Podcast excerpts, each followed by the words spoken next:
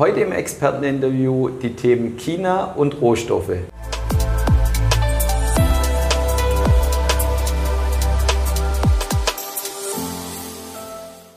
Herzlich willkommen, liebe Zuschauer, zu einem neuen Experteninterview hier bei BXWIST TV.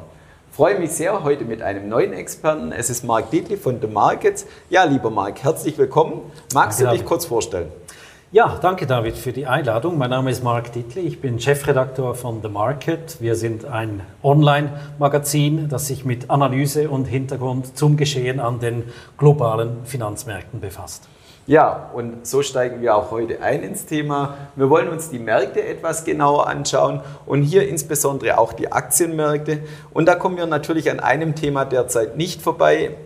Thema China, Immobilienentwickler, äh, etwas in Schieflage geraten, Evergrande. Wie siehst du die Situation derzeit? Ja, Evergrande ist ein großer Immobilienentwickler in China ist äh, sehr, sehr hoch verschuldet, mehr als 300 Milliarden Dollar Verbindlichkeiten, hat jetzt schon mehrere Zinszahlungen ausgesetzt. Dieser Konzern steht also kurz vor der Pleite äh, und das hat die Märkte in den vergangenen Wochen belastet. Und wie ist deine Einschätzung?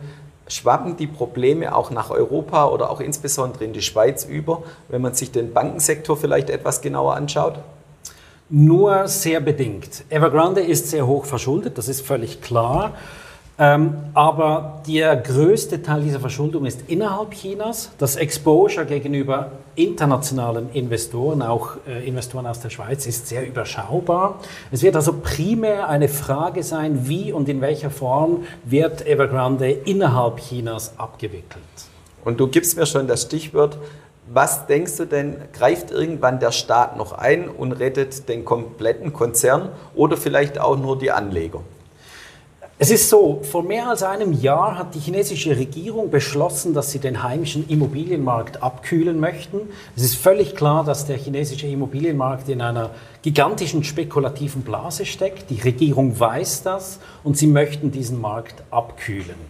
Diese Maßnahmen wurden vor mehr als einem Jahr beschlossen und man kann sagen, dass Evergrande jetzt eigentlich ein erstes Opfer, es wird nicht das einzige Opfer sein, aber das erste Opfer dieser Abkühlungsmaßnahmen ist.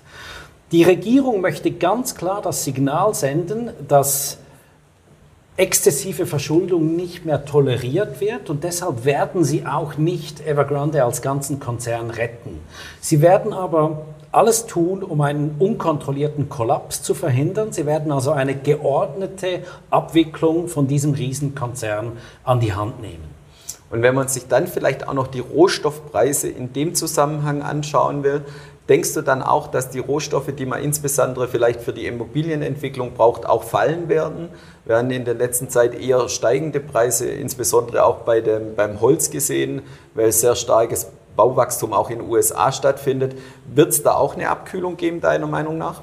Ja, diese Abkühlung, die sieht man äh, momentan schon. Wenn ich vorhin gesagt habe, dass die Auswirkungen auf das Weltfinanzsystem überschaubar sein werden aus dieser Evergrande-Pleite, dann muss man schon ganz klar sehen, es gibt andere Auswirkungen wirtschaftlicher Natur und die werden größer sein.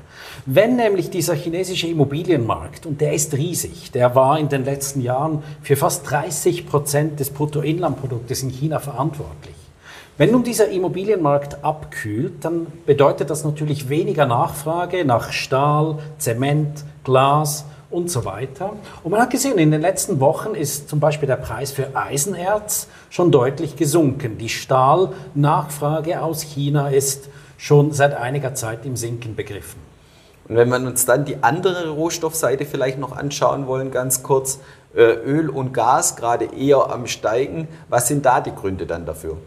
Das ist interessant zu sehen. Im, innerhalb des Rohstoffsektors sehen wir momentan diese Zweiteilung, also Baurohstoffe wie zum Beispiel Eisenerz, das für die Stahlproduktion äh, benötigt wird. Dieser Preis ist schon recht deutlich gesunken.